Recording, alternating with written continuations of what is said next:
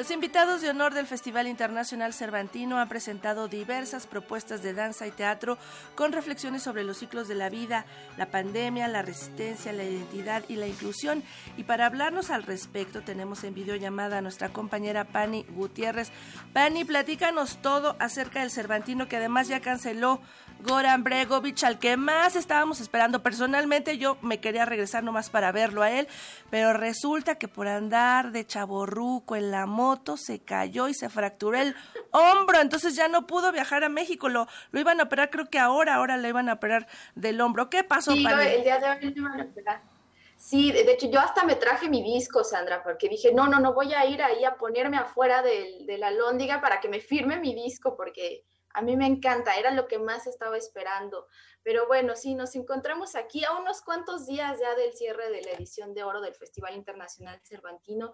Las actividades siguen y aún sin ser fin de semana, que son los días más fuertes por la afluencia de la gente, el FIC sigue ofreciendo un programa muy diverso con espectáculos como Esto no es un juego de la Compañía Nacional de Danza Contemporánea de Corea. Un montaje que se desarrolla en un cuadro verde con una docena de bailarines representando una situación de lucha y competencia interminable en la que algunos son empujados hacia abajo hasta desaparecer o atraparse entre los recuerdos, las sombras, las reminiscencias, los fantasmas de los que parecían estar vivos. Y conforme avanza la coreografía, los bailarines se van esfumando cada uno hasta que al final se queda un ser resistiendo, lidiando por su vida a costa de los demás. Así esta obra es una fábula que refleja una sociedad competitiva, un registro de aquellos que han vivido los tiempos de pandemia, excluyendo a otros para su propio beneficio, una confesión dancística de violencia hacia los demás o la naturaleza para ganar, una lucha por la supervivencia en un futuro incierto. Esta propuesta de Corea fue el cierre de ayer y hoy nuevamente se presenta en el Auditorio del Estado, por lo que la invitación está ahí para todos aquellos que quieran reflexionar sobre un tema sin duda vigente y además de disfrutar de la danza. Y bueno, otros temas importantes son también el de la identidad y la inclusión en las infancias, pues es en los primeros años de vida en donde los entornos en los que nos desarrollamos define nuestra forma de ser, de convivir con los demás. Aquí en esta obra vemos a un niño llamado Lolo que se considera como un extraterrestre debido a su forma de pensar, de ser, de actuar e incluso sus gustos que lo hacen sentirse señalado. Algo tan simple como querer encajar en una fila en la que no se identifica como niño o niña le hacen experimentar la frustración y la soledad. Inspirada en la ciencia ficción de los años 80, Acá en la Tierra, escrita por Luis Eduardo Ye y dirigida por Rebeca Trejo, nos llevó a descubrir las dificultades que un niño enfrenta durante la búsqueda de la identidad. Incluso se nos presentó una mujer invisible, la única amiga de Lolo, que por ser de mantenimiento pasa por para los demás como alguien que no existe. Un tema fuerte pero necesario. Vamos a escuchar los comentarios que nos hicieron el público. Me llamo Eric Liam de Guanajuato, la capital, y tengo ocho años. Jamás había visto una obra más bonita que esa. Pues cuando se disculpó la mamá con, con Lolo y cuando este Dolores le compró su, su Walmart. Yo creo que lo importante de hablar los temas de la inclusión, como fue lo que los mismos personajes comentaron, del respeto, independientemente de que las personas no piensen o actúen igual que nosotros. Me da mucho gusto que, que parte del Cervantino incluyan teatro para los niños porque es importante inculcarles la cultura desde pequeños, el teatro, la danza, la música, pero desde pequeños.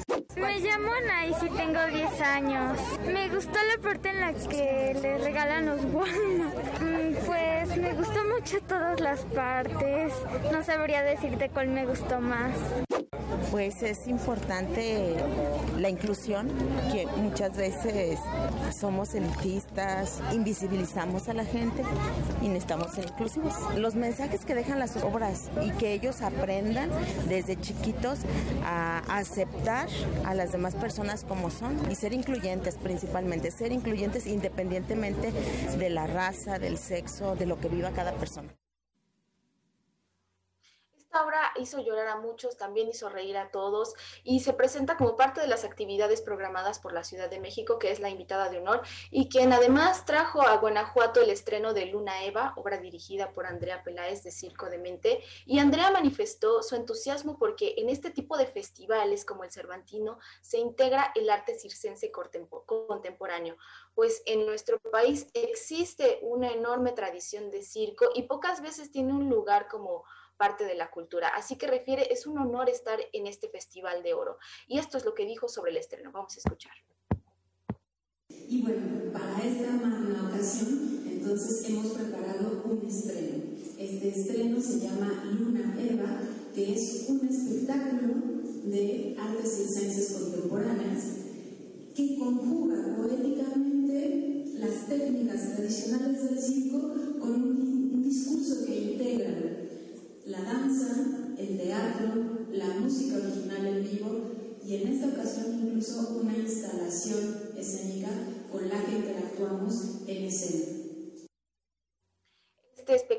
que tiene una función más para hoy nos habla de los ciclos, de las intersecciones espaciotemporales, de las llegadas y partidas, de las espirales, de la existencia en su dimensión mágica, de lo esencial y sobre todo los procesos de vida. Así que vamos a escuchar lo que comenta Andrea. Este espectáculo es un homenaje y está inspirado también en los procesos de vida, en los ciclos. La luna como ese ente que tiene esta maravillosa cualidad de llenarse y de vaciarse, ¿no? como es un poco la vida. ¿no? Eh, en este sentido, la ciclicidad, el nacimiento, la muerte también forman parte de y nosotros hacemos este espectáculo como un homenaje a la vida, como un homenaje también a la muerte. En ese sentido, decir que en lo personal, durante este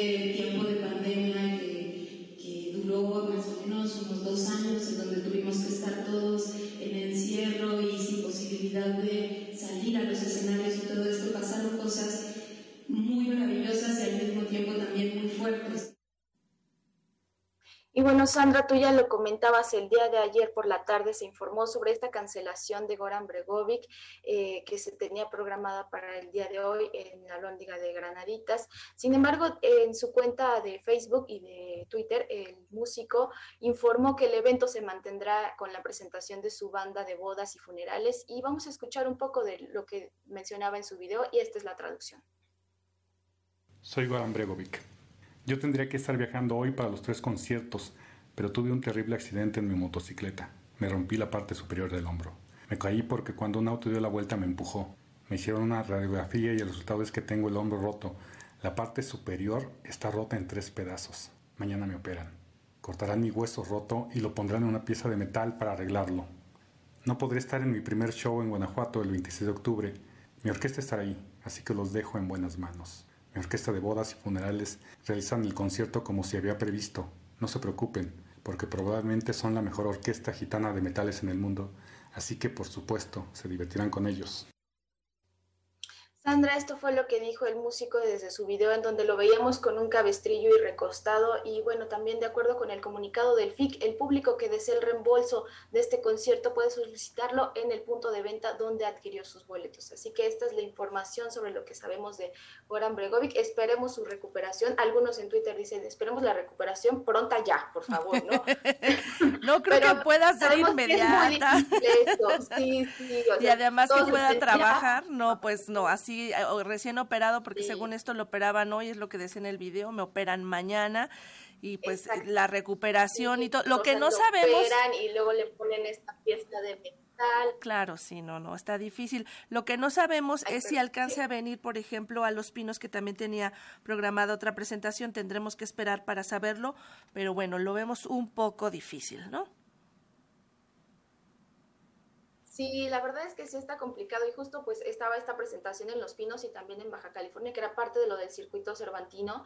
Entonces, en un inicio se había dicho que, que estas seguían, pero pues ya después se bajó la información y se mantiene como ahí en espera, ¿no? Entonces, sigue difícil, probablemente nada más se presente la orquesta de, de, banda de bodas y funerales, que igual es una gran oportunidad de ver a estos músicos de muy buen nivel, ¿no? Entonces, pues ahí está.